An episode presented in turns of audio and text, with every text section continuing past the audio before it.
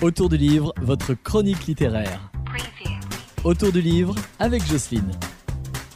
Bonjour, aujourd'hui je suis à la bibliothèque de Sainte-Foy-l'Argentière parce qu'il vient de se passer un événement en fait.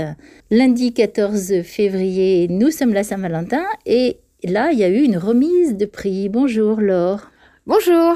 Je suis avec Laure Fayet-Vérissel qui vient de remettre les prix du concours de lettres d'amour. Oui, on a eu de la chance cette année, on a eu peu de participants, mais de très belles lettres d'amour, dont 7 adultes et une enfant de moins de 16 ans. On a eu la chance d'avoir les lectures de, chaque lettre de toutes les personnes présentes, et celles qui étaient absentes également. Et on a eu euh, trois lauréats, dont une ex -aequo. Tout le monde a été récompensé pour leur investissement, pour le partage d'amour qu'ils nous ont donné.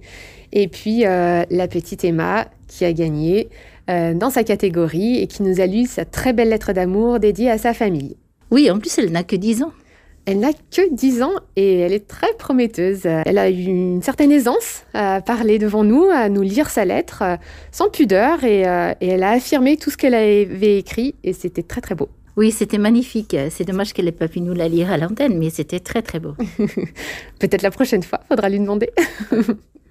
C'est un concours qui a lieu tous les ans et toujours avant le 14 février, avant la Saint-Valentin C'est ça, tout à fait. Euh, c'est Jocelyne Roland, je ne sais pas qui est cette personne, qui a initié euh, ce bel événement chaque année qui se renouvelle avec euh, toujours autant de lettres d'amour qui sont de surprenantes pour certaines, qui sont émouvantes, qui sont pleine d'amour, bah, comme son nom l'indique, le concours de lettres d'amour.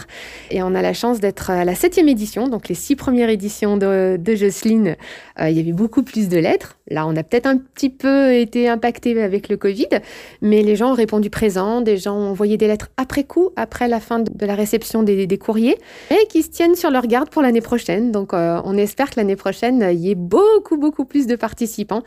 Mais pour le coup, le classement sera beaucoup plus compliqué à faire. Oui, je pense. Et là, euh, le, jury que j'ai rencontré m'a dit que c'était compliqué, en fait, de déterminer qui allait gagner parce que ça se tient à peu près tout.